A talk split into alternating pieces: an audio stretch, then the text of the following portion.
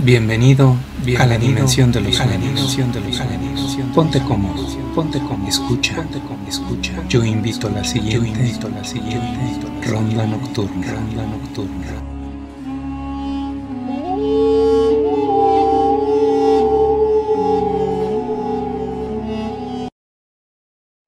El Nahual.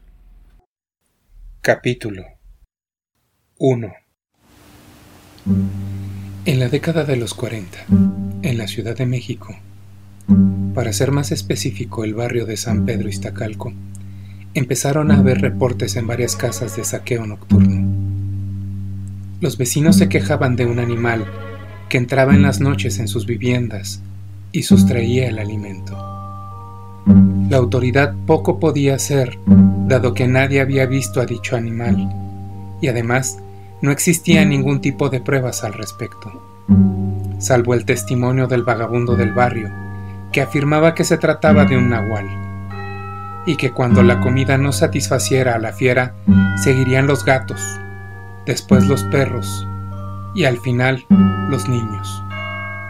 Ningún vecino había visto nada igual, o inclusive al animal en cuestión, por lo que nadie más pudo sostener lo dicho por el vagabundo y la autoridad determinó que el caso no era más que una histeria colectiva o un simple perro hambriento que en las noches buscaba alimento.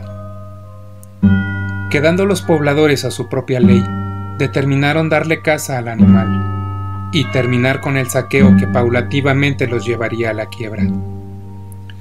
Algo que era de admirarse era que la única casa que no había sufrido el saqueo era la casa de los Mendoza familia con muchos recursos, muy acomodada y con sirvientes. En aquella casa vivían don Nicolás Mendoza, doña Eduviges de Mendoza y su hijo Bruno Mendoza. Este último era un muchacho de unos 17 años. Esta familia de tres personas daba empleo a unos 15 vecinos del barrio, entre jardineros, cocineros, etc.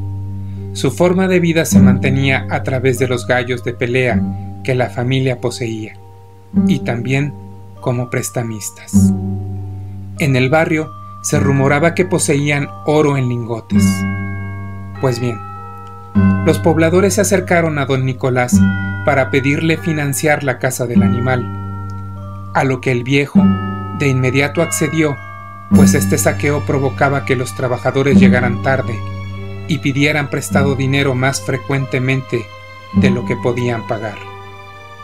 El barrio se organizó y compraron un pavo recién cocinado, dos redes de pesca medianas, palos, antorchas, cuatro machetes, un revólver y por si fuera poco, cinco balas de plata. Pusieron el pavo en la casa de Remigio Pérez, el cual se ofreció a recibir a la fiera en su casa, obviamente mandando a su mujer e hijos a la casa de su madre por una noche. De esta forma, tendieron la trampa con las redes, los palos y el pavo. Los cuatro hombres con machete estarían en la casa junto a la de Remigio, en vela, esperando la señal. Obviamente, Remigio llevaría el revólver cargado con las balas de plata, y la señal sería un silbido. Don Nicolás quiso reforzar la ofensiva mandando tres personas más con sus perros. Todo estaba preparado. Solo era cuestión de esperar a que llegara la noche.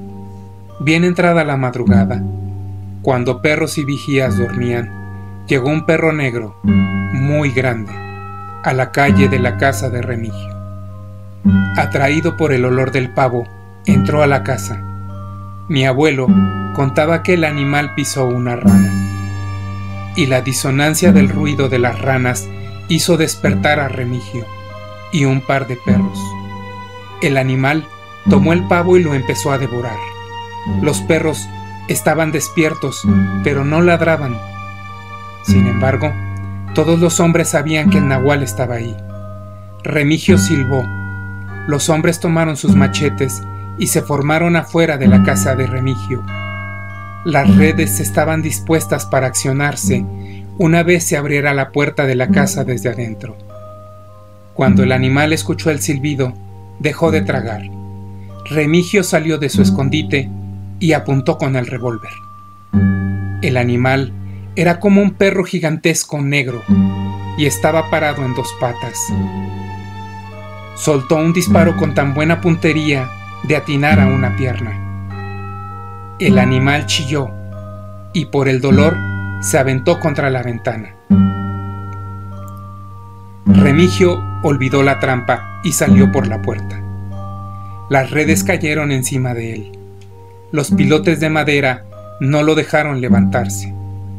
Por un momento, todos pensaron que tenían al animal, dado que los perros ladraron en cuanto escucharon que alguien quería salir de la casa.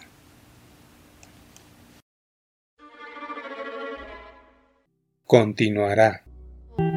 Esto fue Ronda Nocturna. Esto fue Ronda Nos vemos en tus sueños. Nos vemos en tus sueños. Nos vemos en tus sueños. Nos vemos en... Para más historias, búscanos en YouTube como Ronda Nocturna.